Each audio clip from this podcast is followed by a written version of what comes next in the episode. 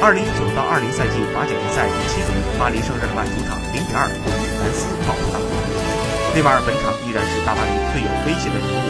上半场他的任意球险些破门，遗憾未能救主。卡马拉和迪亚被兰斯各入一球。本场大巴黎被兰斯零封，巴黎圣日耳曼法甲连续四十四场入球的记录宣告终结。在爆冷输给兰斯后，巴黎圣日耳曼也各项赛事全胜终结，同时也遭遇新赛季的主场首败。